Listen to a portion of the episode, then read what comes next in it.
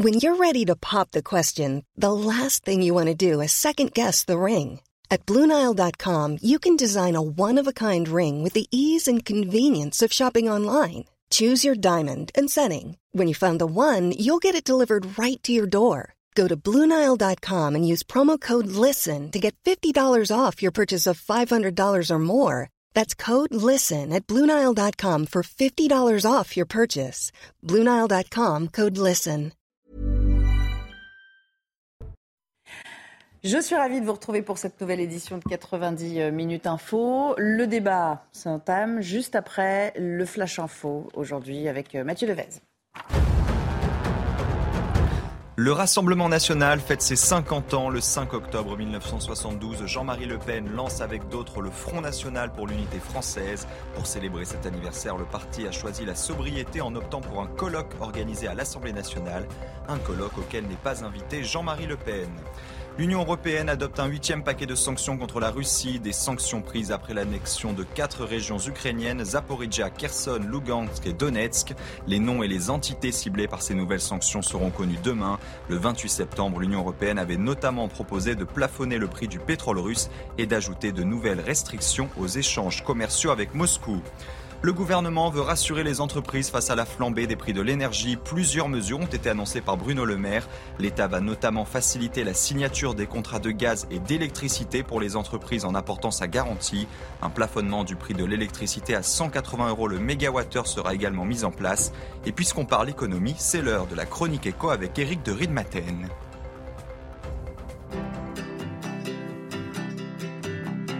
Votre programme avec Lesia, assureur d'intérêt général.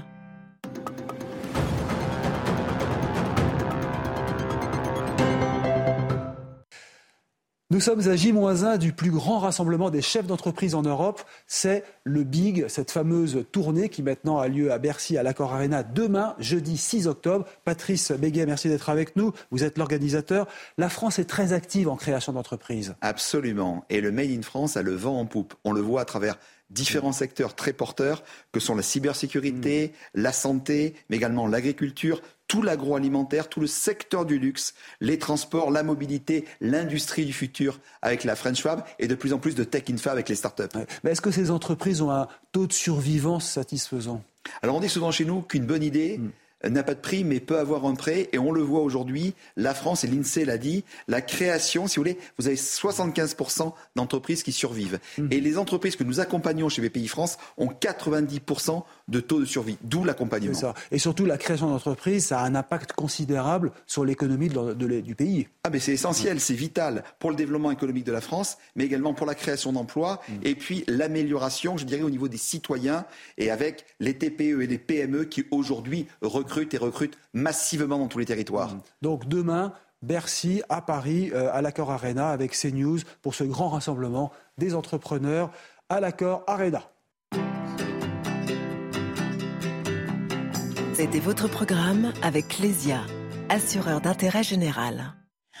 En place pour euh, le débat de 90 minutes info. Aujourd'hui sur ce plateau, je reçois Judith Ventrop. Bonjour. Vous êtes grand reporter au Figaro Magazine. Merci d'être là. Jean Messia est à vos côtés, de retour Bonjour. après euh, l'émission de demain, en pleine forme, j'imagine. Content d'hier. C'est moi qui suis pas en pleine forme. Vous êtes dans un métavers. Euh, président de l'Institut Apollon, vous me troublez sans doute. Philippe Doucet, porte-parole du euh, PS. Bonjour d'être, merci d'être là aussi. Bonjour euh, Philippe. Et puis Sandra Buisson qui va euh, nous éclairer pour cette première partie d'émission puisqu'on va parler euh, de ce démantèlement euh, définitif, a priori, du square Forceval, ce lieu majeur de la consommation de crack à, à Paris. Il y avait 1000 policiers engagés pour cette opération de démantèlement dès l'aube. Euh, on va retrouver sur place Régine Delfour. Régine, vous suivez les opérations depuis euh, plusieurs heures maintenant. A priori, donc, voilà, le nettoyage est, complet. Euh, qu'est-ce qui va se passer maintenant? Oui, le nettoyage est complet. En fait, hein, vous le voyez, là, les, les tentes ont été entièrement euh, enlevées. Il n'y a plus rien. Là, on voit euh, maintenant aussi des agents euh, de la propreté qui sont en train d'enlever les poubelles. Alors, l'objectif, hein, Nelly, c'est évidemment qu'il n'y ait plus de campement ici, Porte de la Villette. Je vous rappelle qu'il y avait à peu près 400 consommateurs qui étaient regroupés ici. Alors, c'est un, c'est un soulagement hein, pour les riverains de ne plus voir cette concentration, puisqu'en fait, il y a trois communes. Hein. Vous avez Paris, Paris 19e, vous avez Pantin et aussi Aubervilliers. Mais le problème, c'est que puisque beaucoup de ces euh, toxicomanes ont été prévenus du démantèlement ce matin. Alors ils se sont réfugiés dans des rues adjacentes, dans des escaliers, dans des caves et puis euh, dans des parkings. Nous avons pu échanger avec des riverains, mais aussi avec des commerçants qui espèrent que cette situation va être pérenne, mais ils s'inquiètent. Ils s'inquiètent du retour de ces toxicomanes et espèrent que le camp ne sera pas à nouveau installé. Merci à vous, Régine, et merci à Pierre-François Altermat qui vous accompagne aujourd'hui dans le 19e euh, arrondissement. Précision d'ici quelques minutes et on suivra euh, depuis euh, le Sénat. Gérald Darmanin devrait être interpellé par une sénatrice LR sur, sur cette question. mais avant cela, on va tenter d'aller un petit peu plus loin sur ces questions avec vous. Sandra Buisson, c'est un dossier que vous suivez beaucoup. Qu'est-il prévu maintenant pour ces personnes concernées? Bon, il y en a quelques-uns, on l'a compris, qui errent autour du lieu désormais vidé de ses occupants. mais qu'est-il prévu aussi de la part des pouvoirs publics pour s'assurer c'est ça, au fond, la demande des, riverains, en, premier lieu, que ce camp ne revoit pas le jour.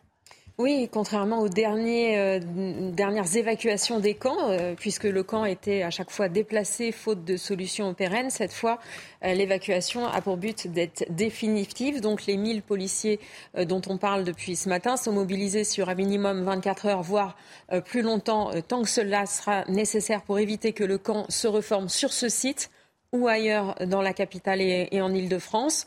Euh, il y aura donc euh, un travail en continu sur les trafiquants.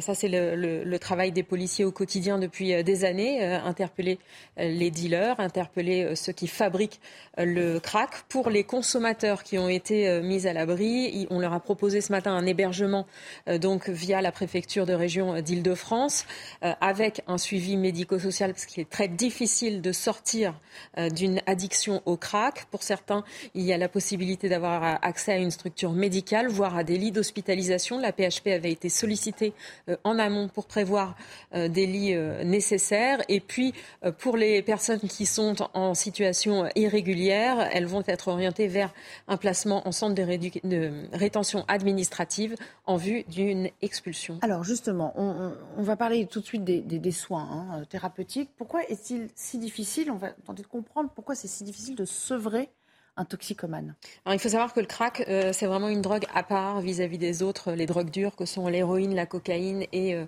le cannabis notamment. Le crack, c'est fait à partir de cocaïne et c'est mélangé à de l'ammoniac ou du bicarbonate de soude. C'est vendu très peu cher, c'est 5 euros la dose, un caillou de, de crack et c'est surtout très addictif. À peine la première consommation et vous avez déjà une addiction euh, extrêmement forte qui provoque rapidement une désocialisation du consommateur, consommateur qui devient l'ombre de lui-même. On le voit, hein, les habitants euh, qui jouxtent ce camp en témoignent au quotidien. Euh, pour beaucoup, les consommateurs ne vivent ensuite euh, que pour se procurer la dose suivante et avoir l'argent pour le faire. Donc certains se prostituent, volent pour avoir l'argent pour la dose d'après. Et l'autre difficulté, c'est qu'il n'y a pas de produits de substitution. Donc difficile d'entamer ce sevrage pour vous dire à quel point ces consommateurs sont dépendants de, cette drogue. Euh, certains, quand les policiers viennent interpeller les dealers, eh bien, ces, consommateurs protègent le dealer parce qu'ils veulent la dose suivante. Certains acceptent d'héberger le cuisinier, celui qui fabrique le crack chez eux, contre de la drogue gratuite. Certains vont euh, accepter de vendre quelques doses. En fait, c'est des sous-vendeurs, des dealers, euh, contre effectivement, là encore, une, dose gratuite. Et puis certains passent même leur journée à regarder à terre s'ils ne peuvent pas trouver des résidus de, crack pour avoir un, soupçon de dose. Euh, Judith Ventrobe, vous restez bien sûr avec nous, vous allez nous être précieuse aussi pour la suite du débat. parlons de l'aspect politique, évidemment, de, ce dossier. Ça fait des années que ça dure. on a vu aussi les pouvoirs publics, enfin les différents responsables du dossier, se rejeter un petit peu la, patate chaude, si je puis dire, entre la mairie de Paris. Enfin, il y a eu beaucoup d'atermoiements ces derniers mois. Là, est-ce que vous sentez, de votre point de vue, il y a une vraie volonté politique d'en finir? Euh, il y a une volonté politique de répondre à la pression médiatique et euh, au ras-le-bol des habitants. Vous dites, ça fait des années que ça dure. Je crois que ça fait, sauf erreur, hein, euh, environ 4 ans. Voilà que ça dure, en, tout cas le, déplacement, oui, le euh, déplacement continuel de ce qu'on appelle. Euh, ce campement était établi là depuis environ un an, mais effectivement, il n'a fait que se déplacer hein, euh, dans le périmètre. Pour la scène ouverte. Est-ce que ça va être pérenne? Parce que c'est ça la, la, question importante. Alors, ça le serait si on avait prévu des structures pour obliger les drogués qui fréquentent cet endroit, qui stationnent, euh, à se soigner. La loi française le permet. Le juge des libertés peut donner le choix entre une peine de prison, puisque je rappelle que consommer de la drogue est illégale en France et une injonction thérapeutique, et une injonction thérapeutique obligatoire. Est-ce que c'est possible de les mettre en hôpital? Non, c'est un cauchemar. De, suivre ces gens-là euh, en hôpital, euh, c'est affreux. Est-ce que c'est possible de les mettre en prison Non plus. C'est également euh, ingérable. Est-ce qu'il y a des établissements spécialisés dédiés à ce type de population? La réponse est non. Donc ça veut dire qu'il n'y a pas de solution pérenne qui ait été prévue pour aider ces gens à s'en sortir et faire en sorte qu'ils arrêtent d'être un danger pour eux-mêmes et pour les autres, parce que c'est aussi le problème. Euh, versant, alors euh, les raisons pour lesquelles ce n'est pas fait, il y avait évidemment euh, raisons budgétaires, les mêmes raisons qui font qu'on n'a pas assez de places de prison, font qu'on n'a pas euh, ces places d'hébergement dédiées, ces structures dédiées, mais il y a aussi un problème idéologique. À la mairie de Paris, on vous explique que ça ne sert à rien euh, de forcer les gens à suivre euh, une injonction thérapeutique, qu'il faut que ça vienne d'eux-mêmes. Mais quand vous leur demandez, la plupart disent oui, j'aimerais bien m'en sortir, mais sont absolument incapables euh, de s'y tenir. Donc il faut l'intervention du juge. Philippe Doucet, est-ce que ça vous paraît, dans ces conditions et dans ce qu'elle nous décrit à l'instant, Judith Ventrobe, un vœu pieux que ce démantèlement qui se veut définitif? Non, parce que finalement, quand on veut, on peut. Hein, euh, finalement, là, la démonstration est faite que euh, Gérald Darmanin, après euh, X, puis ses prédécesseurs, hein, après X mois de polémique avec les riverains dans les médias, bah, finalement, on a trouvé 1000 policiers un beau matin, on a trouvé des structures d'hébergement avec la préfecture d'Île-de-France, on a trouvé au moins momentanément une structure hospitalière ou des bouts de structures hospitalières, même si je partage l'avis de Judy Weintraub, tant qu'on n'a pas une structure spécifique autour de ça, euh, je pense qu'on aura des difficultés. Bah, quand l'État y veut, il peut. On a quand même des moyens. La question maintenant, c'est comment casser cette euh, spirale de dépendance. Mon analyse, je pense que Gilles Weintraub ne sera pas d'accord, mais je pense aussi que ça a servi pendant longtemps, y compris pendant les présidentielles, pour essayer d'enfoncer une épine dans le pied euh, de Anne Hidalgo. Et je pense que d'ailleurs, elle aurait dû solide pour que ça soit au clair, parce que les problèmes de délinquance, ça relève de l'État. Là, dans ce qu'on évoque, là, dans ce que Madame Buisson évoque, euh, euh, eh bien, c'est la préfecture, c'est l'État. Euh, la police, c'est l'État. La PHP, c'est une structure étatique aujourd'hui. Donc, à un moment donné, il faut que l'État se mette les moyens. Les, les centres de rétention, c'est aussi l'État. Et donc, d'ailleurs, c'est la difficulté aujourd'hui dans notre machine police-justice, c'est qu'à un moment donné, il faut que l'État se donne les moyens. Le Monde sort ce soir le bilan sur les budgets de justice euh, sur l'Allemagne et la France, ben on voit bien qu'on est divisé par deux par rapport à ça. Notre problème, c'est d'avoir un État régalien qui fonctionne. C'est ça. Nos Jean Messia, Jean, Jean Messia puisque je suis censée être d'accord, euh, Anne Hidalgo, elle est contre euh, les injonctions thérapeutiques obligatoires, elle est pour les salles de shoot. Allez, Jean Messia, non, non, mais non, pardon, non, Philippe Doucet. Pardon, mais juste là-dessus, sur Anne Hidalgo, l'État peut se moquer complètement de ce que pense Jean Messia, Jean Messia a la parole, s'il vous plaît, s'il vous plaît, sinon je vous coupe le micro. J'allais dire. C'est la dictature, C'est la dictature. Enfin, je me révolte. pas grave. D'expérience, je sais qu'il faut pas, il faut suivre les injonctions d'un journaliste, sinon. Euh. Non, j'allais dire sur cette affaire. Je vais faire engueuler, je vous assure. Je vais encore faire engueuler. D'où Jésus, qu'est-ce que ce fut poussif, cette histoire? Euh, on voit bien qu'effectivement, euh, quand l'État met les moyens, quand il y a la volonté politique, parce que les moyens, personne ne doute que l'État les a, il faut juste la volonté politique de le faire. Maintenant, si vous voulez, la population de ces craqueurs, que ce soit d'ailleurs les consommateurs ou les producteurs, elle est majoritairement étrangère, sinon totalement étrangère, qu'elle soit légale ou illégale. Donc je dirais que là, euh, ces gens-là n'ont rien à faire chez nous. Quand on, quand on, dit qu'il faut effectivement arrêter l'immigration, il faut commencer par ces immigrations-là. Ça, c'est la première chose. La deuxième chose, c'est qu'effectivement, la France n'a pas à payer les soins, n'a pas à payer euh, euh, comment les dégâts que provoquent ces populations-là sur son territoire. Je ne comprends pas comment le pouvoir, jusqu'à présent, a pu mettre l'intérêt des craqueurs, qu'ils soient consommateurs ou producteurs, devant l'intérêt des Français et des riverains à qui cette population pourrit la vie. Je veux dire, à un moment, il faut arrêter avec ces préférences étrangères tous azimuts. Je vais vous juste vous poser une question. Euh, quelqu'un qui est dans un sale état, bon, voilà, il a consommé, euh, vous en faites quoi aujourd'hui?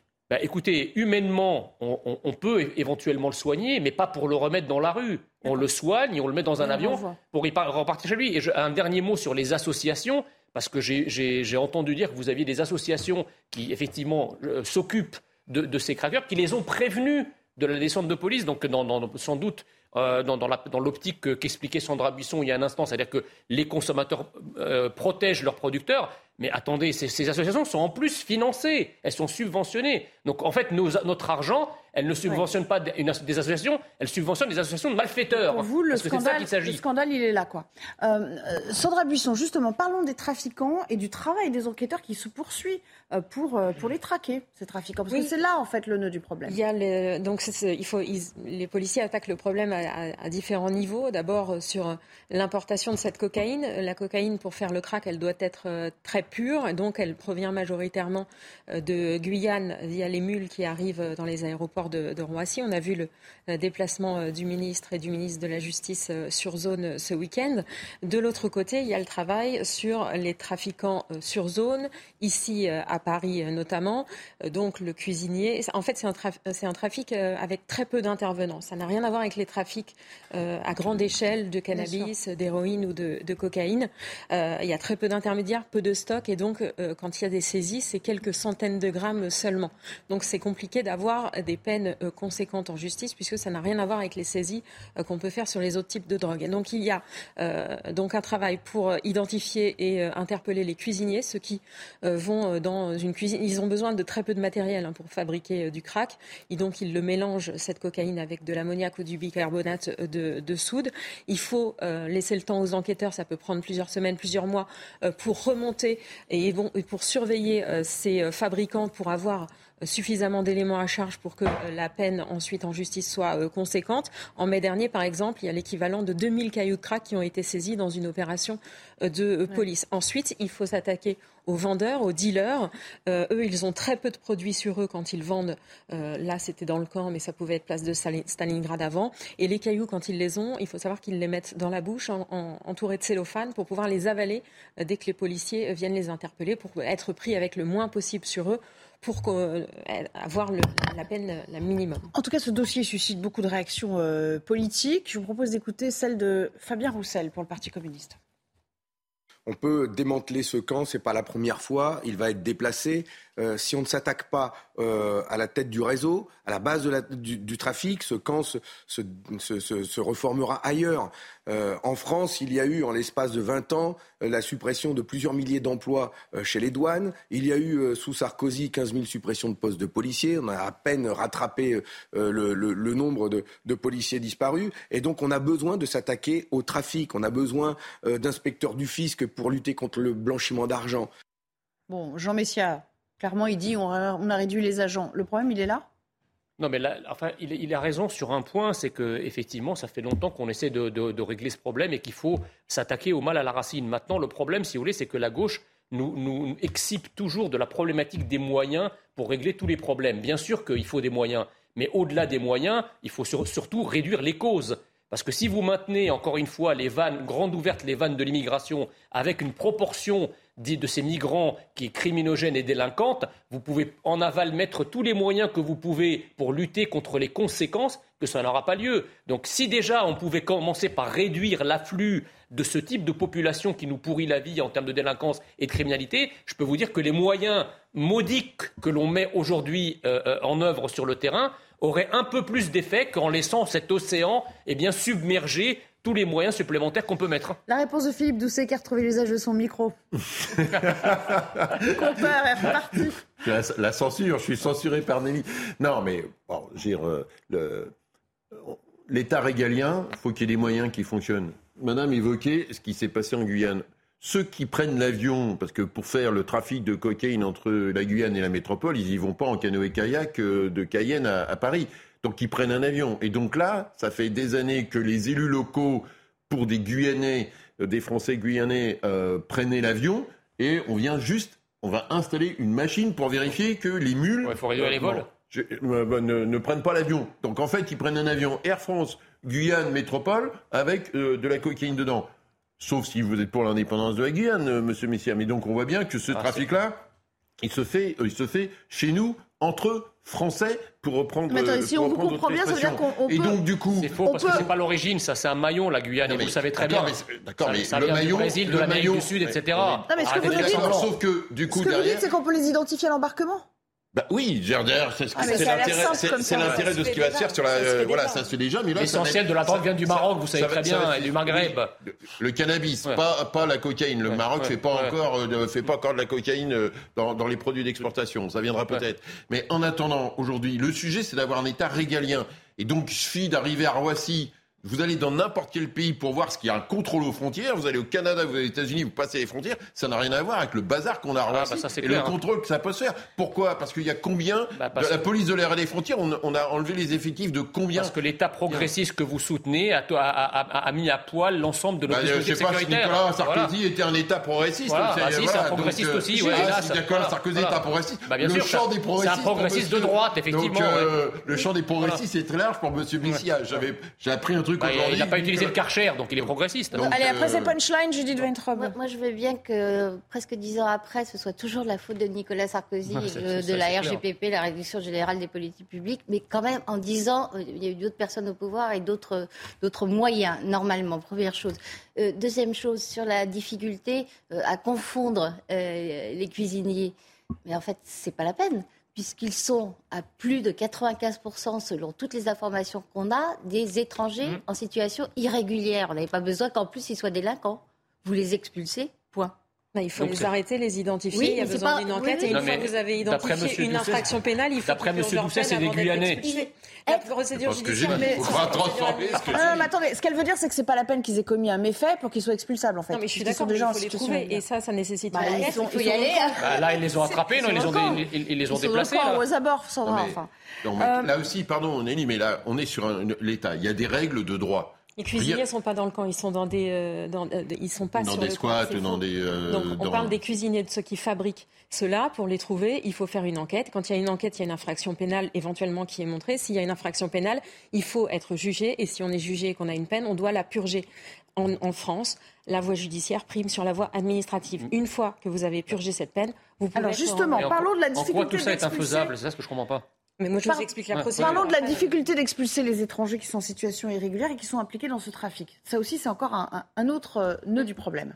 Alors, on parlait de l'importation de la cocaïne qui se fait euh, pour l'utilisation dans le crack via la Guyane. En revanche, les trafiquants, qu'ils soient les cuisiniers ou euh, les dealers, sont majoritairement originaires d'Afrique de l'Ouest. Beaucoup se disent venir du, du Sénégal ou de Côte d'Ivoire. C'est très difficile de vérifier d'où ils viennent réellement parce qu'ils jettent les papiers qui permettent de les euh, identifier, qu'ils euh, disent souvent qu'ils viennent d'un pays où ils savent qu'ils ne peuvent pas être expulsés. Et puis, quand on a identifié le pays, euh, il faut que le pays euh, qui identifie son ressortissant réponde sous les 90 jours pendant lesquels vous pouvez être placé en CRA. Et il faut que le pays délivre le laissez-passer consulaire. Et puis une fois qu'il l'a fait, il faut savoir que par exemple le Sénégal impose un test Covid désormais. Donc si le migrant refuse le test Covid, il ne peut pas être expulsé et il est judiciarisé en France parce qu'il préfère être judiciarisé en France plutôt que d'être renvoyé. Pour vous donner une idée de la difficulté à expulser, ce que nous disait une source policière, entre janvier et septembre cette année, 56 euh, étrangers en situation irrégulière ont été interpellés en lien avec le trafic de crack. Sur ces 56 personnes,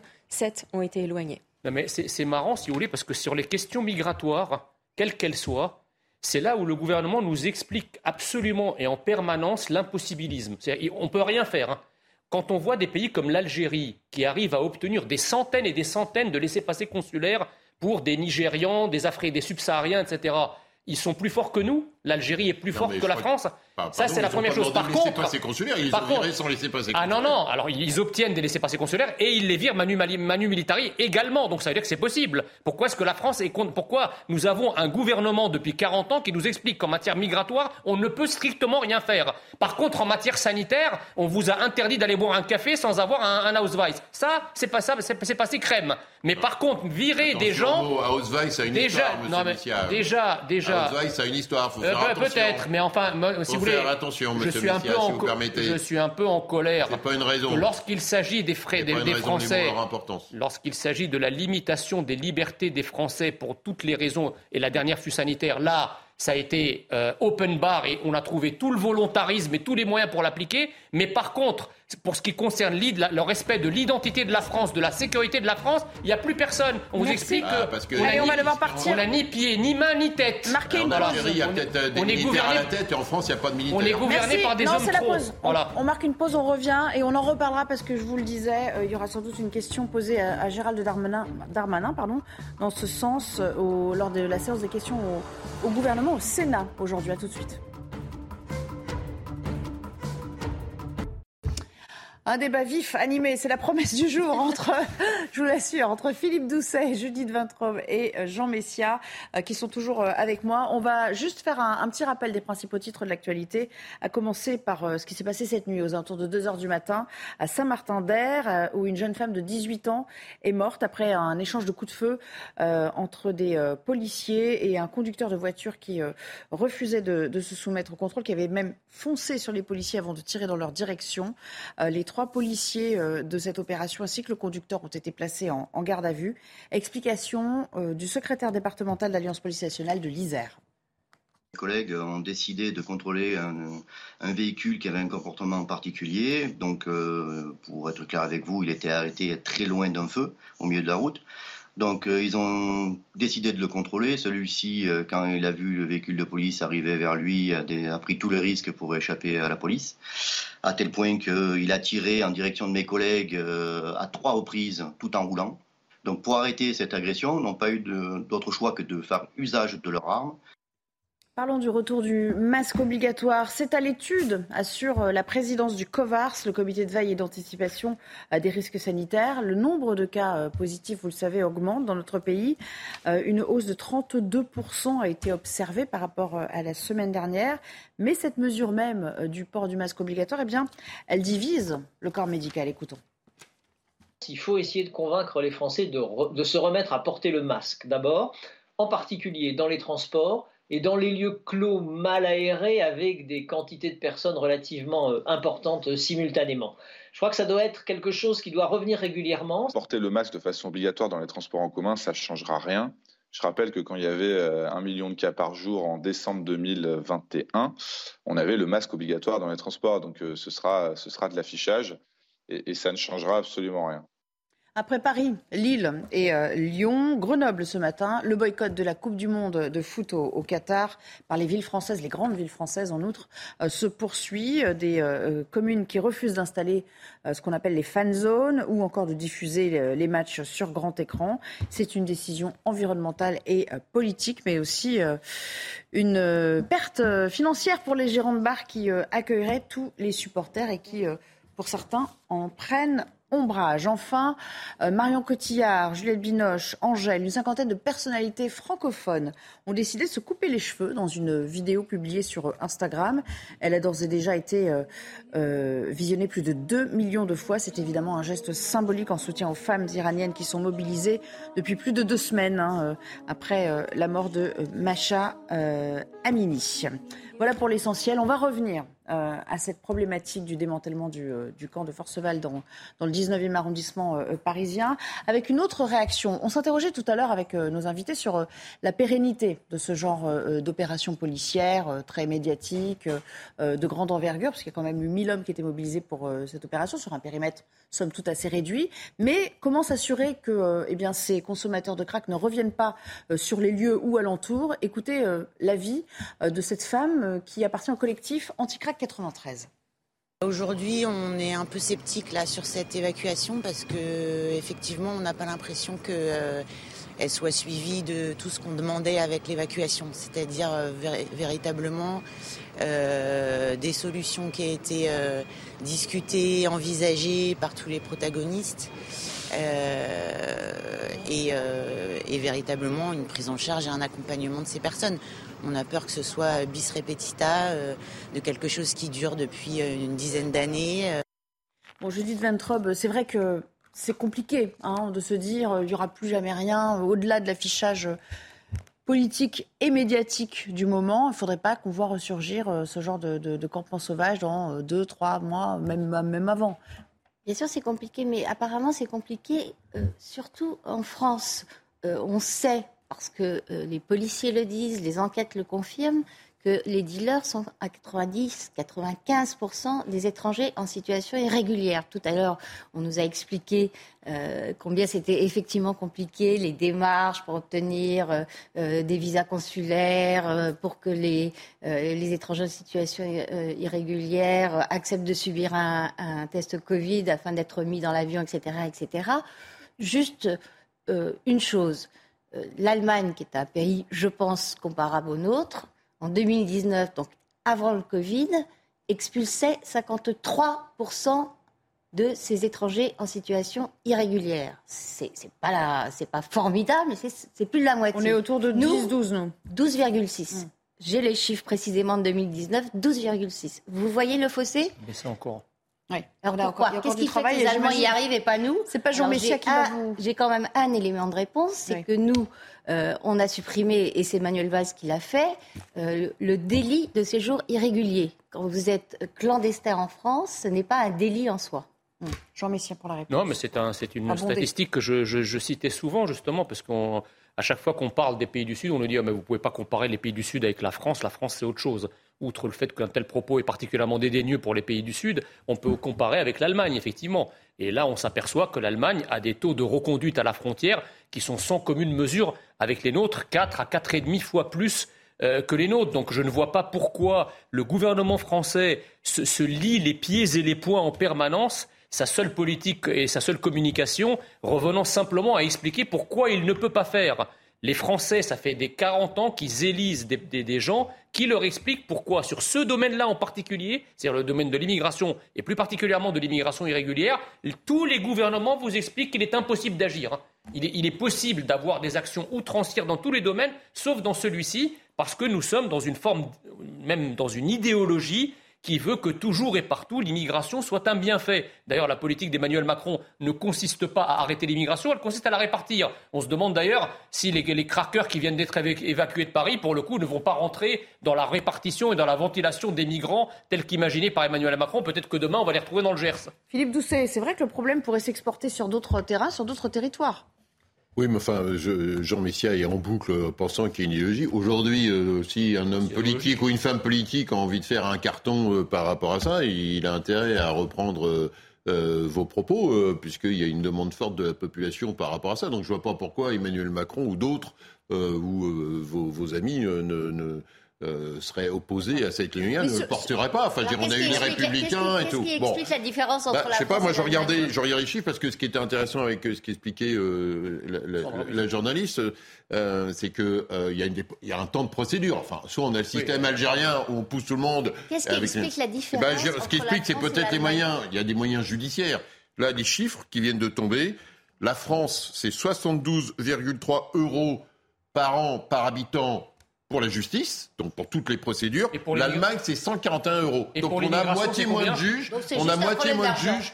Non, c'est pas. je dis pas qu'il y a qu'un problème d'argent. Moi, j'ai jamais pensé que le monde était en noir et blanc. ça fait longtemps. Et pour l'immigration, c'est combien par euh, Français? Vous pouvez donc, les chiffres aussi, Et là, du coup, sur les logiques de justice, c'est-à-dire qu'on voit bien qu'il y a des procédures judiciaires complexes, puisqu'il faut non seulement euh, en termes de policiers les arrêter, mais aussi monter des procédures qui aient des condamnations. À un moment donné, vous allez dans n'importe quel tribunal aujourd'hui, tout ça est complètement Philippe Doucet, il y a quand même partout, et, Philippe Doucet, notamment pourquoi, en Ile-de-France. Pourquoi un tel fatalisme quand même? On a des leviers pour faire pression sur les pays récipiendaires de ces individus. Oui, mais ça, c'est faux. Oui, mais par exemple, si on prend, prenons les pays d'Afrique de l'Ouest ou même ceux d'Afrique du Nord, mais ça, c'est un choix. Derrière, on peut être en logique, euh, comment dire, euh, conflictuelle. Et moi, à titre personnel, ça me pose pas de souci particulier d'avoir des discussions rude avec nos amis marocains, algériens, tunisiens, par exemple, ou avec euh, le Sénégal et Côte d'Ivoire. Ce sont euh, des pays amis. Donc à un moment donné, il bah, faut avoir aussi des discussions euh, plus diplomatiques, plus rudes. Manifestement, on ne souhaite pas les avoir, soit parce qu'on a des accords de sécurité, par exemple, les liens entre les services de sécurité français et les services de sécurité marocains sur la question du terrorisme et de l'antiterrorisme notamment, sont extrêmement étroits. Et donc, du coup, on a cette espèce de négociation-là. Peut-être qu'à mon avis, il faut en changer les termes Jean Messia, est-ce qu'il faut considérer, par exemple, qui soient, euh, qui soient euh, juste respectés Est-ce qu'on peut considérer, par exemple, que le dernier déplacement d'Emmanuel Macron en Algérie était un camouflet pour lui, pour la France?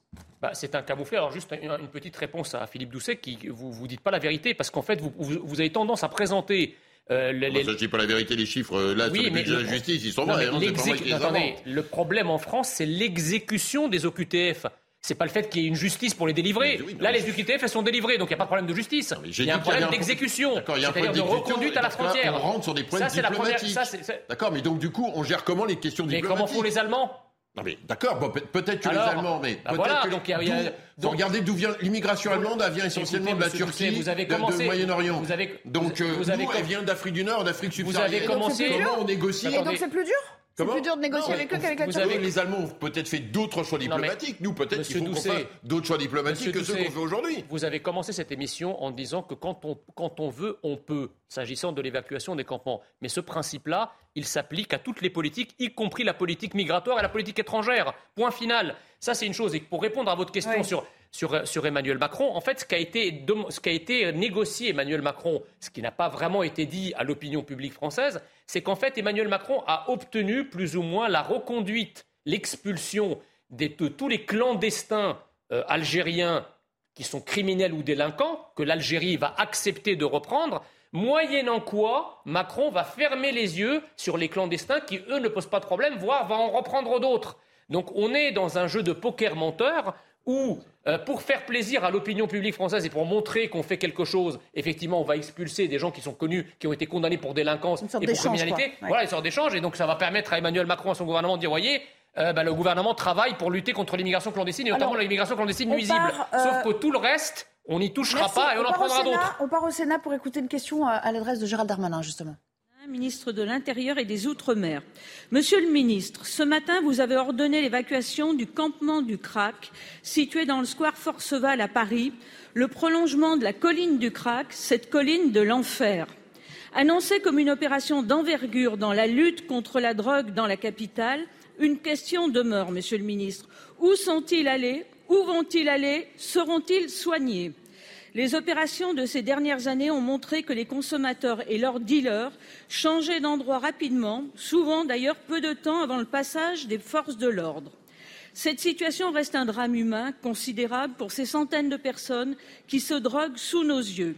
À ceci s'ajoutent des scènes d'une violence inouïe qui se déroulent tous les jours dans la capitale, comme par exemple l'agression d'un bébé, de policiers, d'un pharmacien, d'une opticienne, d'une femme poussée sur, les rails du métro, et sans oublier tout dernièrement l'agression extrêmement violente d'un homme de 92 ans roué de coups par une toxicomane. À Paris, c'est une évidence, le plan crack est un échec. Le problème n'est pas traité, juste déplacé du 19e au 18e arrondissement ou inversement. Alors, Monsieur le ministre, que comptez-vous faire pour éradiquer définitivement le trafic et la consommation du crack à Paris? Pour vous répondre, la parole est au ministre de l'Intérieur. Monsieur le ministre. Merci, Monsieur le Président, Mesdames et Messieurs les sénateurs, Madame la, sénatrice. En effet, euh, ce matin tôt, à peu près un millier de policiers euh, étaient euh, dans le 19e arrondissement de Paris pour procéder à la destruction après réquisition des services de la ville de Paris, euh, de, on pourrait appeler ça une ville, je mets des guillemets, euh, parallèle, celle de la colline du Crac, comme vous l'avez évoqué, notamment du score de Forceval, mais également pour pouvoir interpeller les personnes qui passent leur nuit là. Vous savez qu'ils sont à peu près 200 la nuit et à peu près entre 600 et 700 le jour. Tout dépend évidemment d'un certain nombre euh, d'aléas, puisque nous avons compté jusqu'à 17 points de deal du crack. Et je voudrais dire que cette année, depuis le 1er janvier, il y a eu 772 affaires faites par la police parisienne et dont 584 personnes interpellées, ce qui montre à chacune et à chacun le travail qui était déjà fait auparavant. Mais après m'en avoir euh, me trouver pardon, auprès de Madame la Première ministre, j'ai décidé cette opération qui permettra de laisser pendant euh, plusieurs jours, plusieurs semaines, plusieurs mois s'il le faut, des centaines de policiers euh, à Paris, entre la place de Stalingrad jusque les deux villes de Bervilliers et de Pantin, pour empêcher évidemment la reconstitution de ces villages. Il ne s'agit pas de les déplacer, mais il s'agit évidemment de mettre fin à euh, ce village de drogue à ciel ouvert. Il y a eu ce matin 211 contrôles de personnes. 52 personnes étaient sous l'infraction à la législation sur les étrangers. En gros, ils étaient irréguliers sur le territoire national. Ils ont donc été conduits, ils sont en train d'être conduits dans les centres de rétention administratifs au moment où nous parlons. Nous avons réservé 70 places de CRA pour pouvoir justement permettre de mettre ces personnes dans les CRA et pouvoir les expulser du territoire national. 63 ont été mises à l'abri, notamment des femmes particulièrement vulnérables. 39 interpellations, dont 17 fiches de recherche, monsieur le garde des Sceaux. 6 infractions à la législation sur les stupéfiants. 11 personnes qui avaient des armes et un pistolet automatique d'ailleurs a été retrouvé euh, ce matin euh, très tôt. 5 hospitalisations d'office. Madame euh, la sénatrice, l'État a pris ses responsabilités pour mettre fin à ce désordre que les Parisiens ne pouvaient plus accepter. Il faut désormais qu'en lien avec, bien sûr, la santé, les collectivités locales, vous le savez bien, prennent aussi leurs responsabilités. C'est le sens des appels que nous avons eus avec Madame la maire de Paris, que j'ai prévenu hier. C'est le sens du travail que Madame la Première ministre et moi-même appelons avec mon collègue de la Santé, partenarial avec la région Île-de-France, avec la ville de Paris, pour que l'ordre soit maintenu, bien évidemment, mais que le suivi sanitaire soit particulièrement maintenu également. Madame Dumas. Merci, Monsieur le Ministre. je prends note de ces éléments qui sont censés répondre à l'inquiétude et à la colère, surtout des habitants des riverains, mais aussi à l'impatience des élus parisiens. Avec les élus du groupe Changer Paris sous la présidence de Rachida Dati, nous prendrons d'ailleurs une initiative lors du prochain Conseil de Paris. À cette occasion, nous comptons sur le plein soutien du préfet de police, Laurent Nunez, d'autant que l'exécutif parisien a montré toutes ces dernières années son incompétence, son inefficacité en la matière. Alors, Monsieur le Ministre, votre responsabilité est grande. Ne laissez pas perdurer dans notre capitale le plus grand marché à ciel ouvert de crack en France. Voilà, c'était un droit de réponse pour euh, Catherine Dumas, sénatrice euh, LR. Euh, Gérald Darmanin, Judith Ventrobe, il a donné un certain nombre de chiffres, le nombre aussi de, PV qui ont été dressés ce matin. Il y a deux, trois choses qui vous ont interpellé d'ailleurs. Bah oui, déjà, il, il, nous dit 584 interpellés en tout. Euh, très bien. Et sur les 584, qui va, la question essentielle, c'est qu'est-ce qui va se passer après. Euh, 52 personnes seulement sur 211 euh, ont été euh, conduites vers des CRA, c'est-à-dire des centres de rétention administrative pour les étrangers en situation irrégulière. Quid des autres? Autre chiffre étonnant, euh, apparemment, il n'y aurait eu que six infractions à la législation sur les stupéfiants. On s'est trompé d'endroit, là, c'est pas possible. Sur les 500 euh, personnes qui ont parce été que six infractions à la législation sur les stupéfiants à la colline pour les raisons qu'évoquait. Euh, euh, c'est quand même Sandra très Buisson. Sandra, Qu'évoquait Sandra Buisson, c'est qu'en fait, euh, ils s'arrangent pour pas avoir de drogue sur eux au moment de l'interpellation, ou les, où ils l'avalent, où ils la jettent. Ils n'ont pas pu les prendre en flagrance, Ils n'ont pas pu les prendre en flagrance. Grâce quand même, aux associations, n'est-ce pas Il y a quand même des armes aussi qui, sont circulaient. C'est ce qu'on a appris là, euh, une, dizaine d'armes qui ont été euh, récupérées à cette occasion. Donc voilà, il y a quand même euh, tout, type de trafic auquel se livrent aussi les gens qui gravitent dans ce milieu. Quoi. Disons que ce qu'on a entendu là, je rejoins ce que disait Mme Vatrobé à l'instant, c'est que ça revient quand même un petit peu à mettre la poussière sous le tapis. Hein. Euh, c'est-à-dire que c'est une opération qui est à la fois spectaculaire dans les moyens qui sont déployés, avec les caméras évidemment, spectaculaire aussi dans ses résultats. On a vu des images euh, de, la colline du Crac telle qu'elle existait peut-être il y a 30 ou 40 ans, c'est-à-dire parfaitement libre de tout trafic. Donc c'est effectivement, ça impressionne, ça en met plein les yeux, mais euh, quid, quid du jour d'après? Qu'est-ce qui va se passer quand on va présenter là ces, ces gens-là, une fois interpellés devant la justice? Est-ce qu'on d'ailleurs on va les présenter? S'ils sont présentés, qu'est-ce que la justice va décider? Probablement d'un rappel à la loi pour la plupart ou d'un ou de ou de, ou de, ou, de, ou de peines ridicules comme euh, euh, un certain nombre de juges nous ont habitués ces dernières années. Et je crains que ça ne soit pas la dernière fois qu'on soit sur ce plateau pour bah, parler de cette histoire. Je vous rappelle quand même les chiffres entre janvier et septembre 2022. Ce sont les chiffres que nous donnait tout à l'heure euh, Sandra Busson, effectivement. 56 interpellations euh, dans ce cadre pour, euh, au final, 7 individus qui ont été éloignés. Voilà, ça donne un petit peu la mesure de l'efficacité de telles mesures. C'est la montagne qui accouche d'une souris. Vous, parlez, vous dites, vous dites qu'il est défaitiste, mais enfin tout à l'heure vous pointiez quand même un certain fatalisme en matière. Non, mais là, non, là, il y a deux choses. Je décris ce que fait le gouvernement. Non, non, avec euh, juste euh, un œil euh, totalement biaisé. Neuf et objectif. Neuf, je ne sais pas. donc, Comme l'éclair. non, et derrière après, honnêtement, aujourd'hui, il y a une opération qui a été réalisée, comme quoi l'État, quand il met les moyens, arrive à organiser ces différentes euh, parties, euh, la, préfecture, euh, les hôpitaux, etc. Donc ça c'est une chose. Mais après, il faut qu'effectivement il y ait suivi.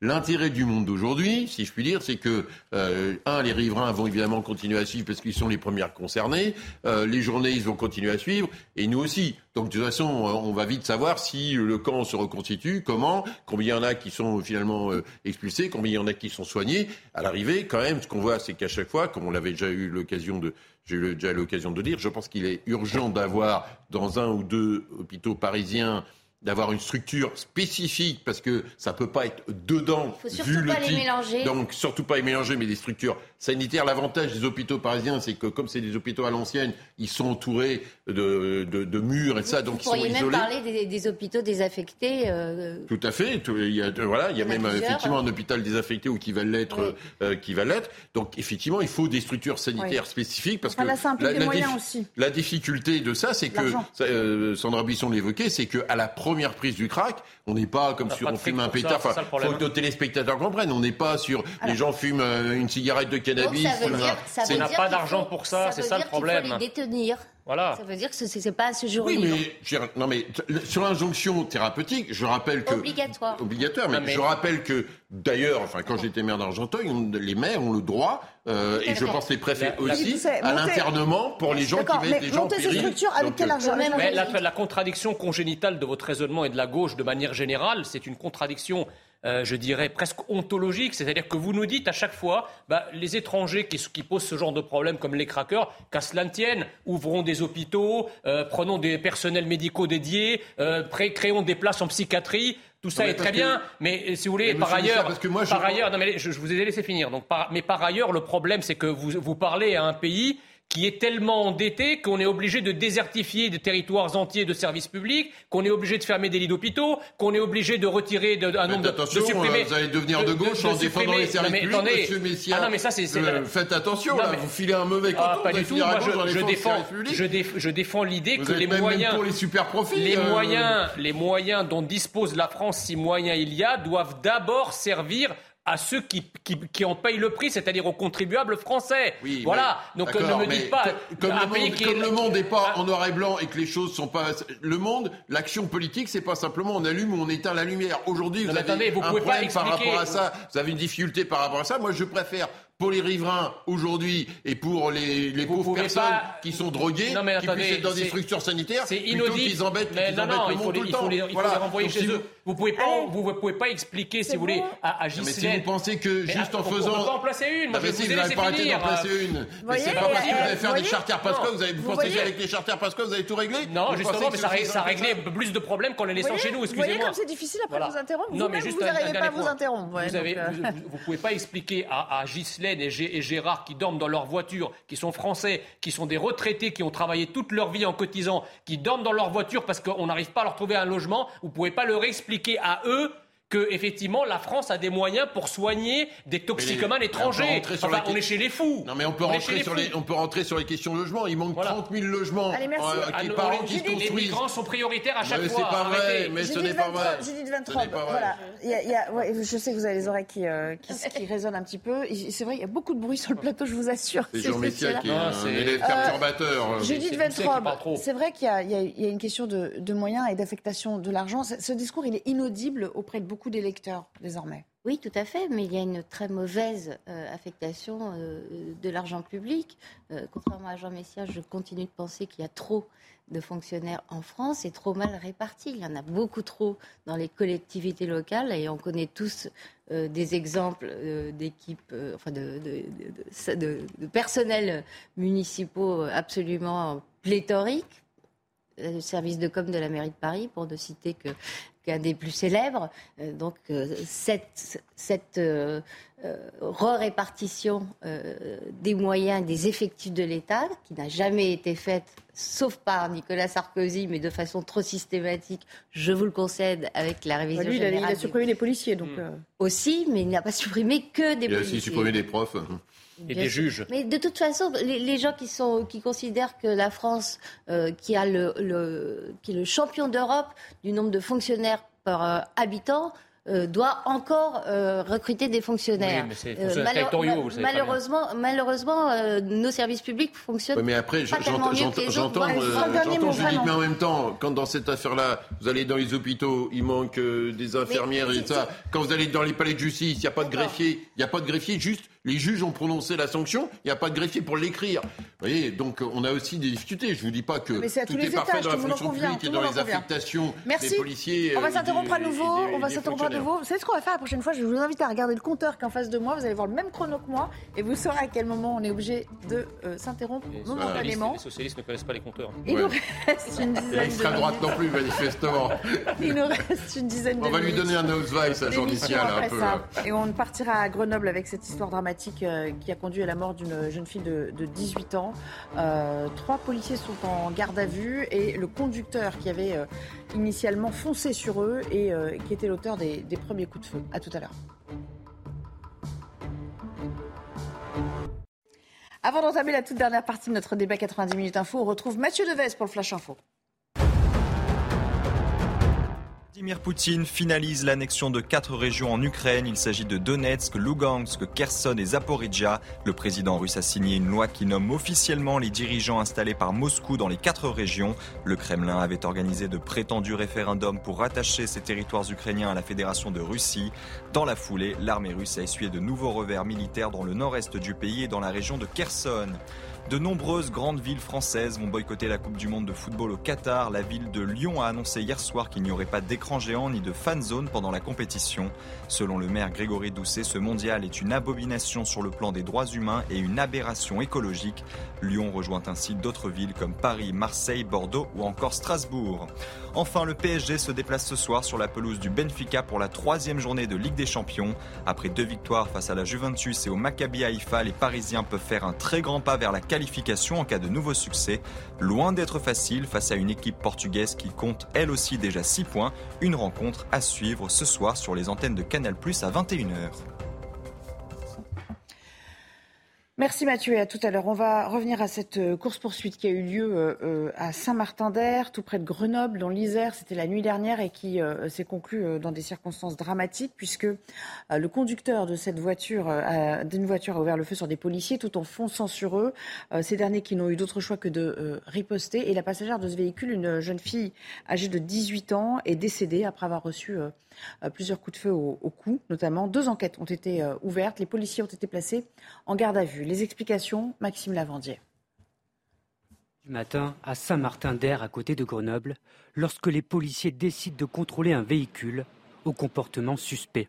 Les policiers descendent de leur voiture et se dirigent vers le véhicule suspect. C'est à ce moment-là que tout s'emballe. Quand il a vu le véhicule de police arriver vers lui, il a pris tous les risques pour échapper à la police, à tel point qu'il a tiré en direction de mes collègues euh, à trois reprises tout en roulant. Face au tir de l'individu, les policiers ripostent et une course-poursuite s'engage alors jusqu'à Grenoble. Engagé dans la rue Henri Tars, le suspect percute une voiture de police et se retrouve dans une impasse. Mes collègues pensant pouvoir interpeller cet individu sont, ont mis pied à terre. Celui-ci a fait demi-tour et leur a enfoncé littéralement dessus.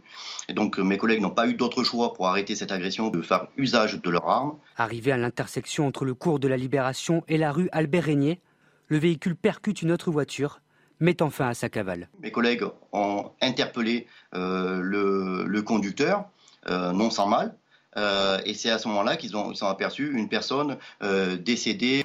Âgée de 18 ans, la passagère est décédée des suites d'un tir. Le conducteur du véhicule, lui, est un Marocain en situation irrégulière. Une enquête a été confiée au service de police judiciaire de Grenoble, en parallèle d'une autre enquête pour les tirs effectués par les policiers qui sont en garde à vue. Voilà, et on parlait, on parlait tout à l'heure des, des, OQTF. Cet homme, on apprend entre-temps, faisait l'objet euh, d'une obligation de, quitter le territoire. Jean Messia, réaction. L'immigration clandestine tue. Voilà. Euh, on attend avec impatience d'ailleurs le tweet de Jean-Luc Mélenchon. Euh, mais ce qu'il faut d'ores et déjà dire, c'est que bien sûr qu'il faut se désoler de la mort d'une personne et d'une personne si jeune. C'est dramatique. Ce sont des choses qui ne devraient pas arriver dans notre pays. Mais qui est responsable de cette mort? Qui est responsable de ce drame?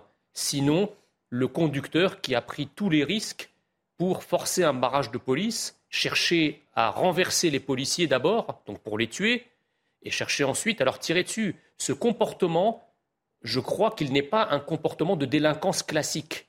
C'est un véritable comportement de prédation, presque un comportement de, personne qui veut euh, affronter l'État, le pays dans lequel il vit, dans une forme de néocolonialisme. Et ce genre de comportement se multiplie sur notre sol et ça n'a plus rien à voir avec une délinquance de droit commun. C'est véritablement un comportement sécessionniste, séparatiste de gens qui sont chez nous, qui se croient tout permis, y compris de défier nos forces de l'ordre. Et face à ça, évidemment, les policiers sont obligés de se défendre parce que corrélaire de la, République française, si face à ce genre d'individus, les policiers ne faisaient rien, et, que, et si, pire, si cet individu, dans sa course-poursuite ou dans sa course folle, en vient à renverser des innocents et à les tuer, on dirait quoi? On accablerait la police pour n'avoir pas agi. Eh bien là, elle a agi, c'est dramatique, il y a eu un mort, ce mort est attribuable au comportement criminel de celui qui conduisait la voiture. Gilles Vintrop, il y a trois policiers donc, euh, qui sont placés en garde à vue, mais on le rappelle, effectivement, euh, c'est la procédure normale hein, dans ce genre euh, de cas de figure. Et c'est heureux parce que là, on a entendu la version du syndicaliste. Évidemment, il faut que la police et la justice fassent leur travail, vérifient les faits, même si euh, il s'agissait d'un, s'agit d'un étranger en situation irrégulière, donc déjà euh, qui, n'avait rien à faire euh, sur le sol français. évidemment que cet ensauvagement dont on a plusieurs preuves par jour ne va aller que s'accentuant et que le, déni et l'encouragement à ne rien faire, qui est le discours habituel de Jean-Luc Mélenchon, euh, qui, a plusieurs fois réagi à, ce type d'événement dramatique en disant euh, une, un, délit de fuite ne vaut pas euh, une mort d'homme. La police tue. La police tue et un délit de fuite ne vaut pas une mort d'homme, ne, ne, résout rien du tout et au contraire encourage ce genre de comportement. Philippe Doucet, Jean Messia il parle de, de prédation, de provocation, réaction enfin, tout ça me paraît euh, totalement excessif. Je pense que malheureusement, euh, les faits sont euh, plus simples que ça. Vous avez un délinquant qui avait peut-être, on verra dans l'enquête, soit de la drogue, soit de la drogue et des armes ou que sais-je dans sa. Pas une circonstance hein. bien sûr que non, dans sa voiture. Et donc en fait, il gère. un fait divers. Donc ils sont pas, ils sont pas dans, il n'y a pas de logique politique par rapport à ça ou de logique religieuse de se dire on fait sécession. On est sur des gens qui sont délinquants, qui d'ailleurs auraient dû effectivement être euh, renvoyés du territoire français. Euh, je ne sais pas pourquoi ils sont euh, dehors d'ailleurs, ils, sont, ils ont dû sortir du CRA. vous avez dit tout à l'heure, la justice n'a pas assez de donc, donc bon, ils sont dehors par rapport à ça. et donc ils n'avaient pas, pas envie de se faire arrêter tout simplement parce que je pense qu'ils seraient, ils seraient retrouvés à nouveau devant en centre de rétention, etc. Il aurait alourdi, si je puis dire, si besoin en était, son casier. Euh, donc ça, c'est la, première remarque. La deuxième remarque sur... Euh, euh, je pense que ça fait la deuxième fois, sauf faire de ma part, qu'il y a une jeune femme, parce que je crois que ça a été le cas aussi dans le 18e. je pense qu'un certain nombre de passagères qui fréquentent ce type d'individus euh, ferait bien d'être prudente. Oui, c'était dans le 18e de mémoire.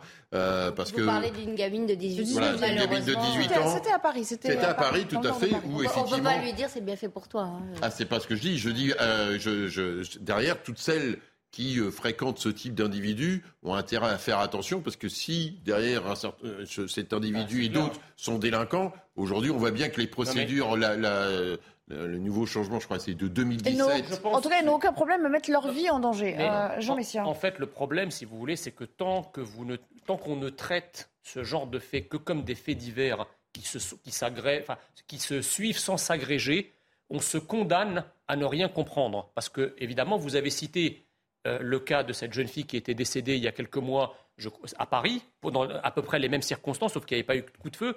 Mais les refus d'obtempérer, alors il faut les requalifier, ce ne pas des refus d'obtempérer qui donnent lieu à ce genre de réaction policière, c'est des tentatives de meurtre avec une arme par destination qui s'appelle le véhicule. C'est ça qui se multiplie. Or, il est difficile aujourd'hui, compte tenu du nombre non seulement du nombre de refus d'obtempérer, mais du, nombre de tentatives de meurtre sur policiers avec une voiture, leur multiplication fait que ça ne peut pas rester des faits, divers. C'est un phénomène de société. On, a, et, qu'il faut qualifier comme telles. Pendant très longtemps, les violences faites aux femmes, on les a qualifiées de faits divers. Aujourd'hui, on parle de féminicide. Aujourd'hui, je vous dis que, la, même chose que parler, la multiplication des attaques de policiers, la multiplication des attaques contre la France et contre ses représentants représente effectivement un fait de société. Éric Zemmour appelle ça un francocide. Je ne sais pas s'il faut utiliser ce terme, mais en tout cas, il y a quelque chose de cela. Vous avez employé des mots euh, séparatistes, c'est, c'est pas un fait de société, c'est une composante politique ou religieuse. C'est là-dessus que je vous reprenais. On peut considérer que la multiplication des refus d'obtempérer, on peut considérer comme un fait de société. Ça, je peux partager ça sur aujourd'hui le refus euh, d'être saisi par les forces de l'ordre. Ça, c'est une chose. C'est pas la même chose qu'une logique politique consciente de se dire qu'on se fait du séparatisme ou politique ou religieux. Je pense que la politique et la religion n'ont rien à voir là-dedans. on est dans la délinquance.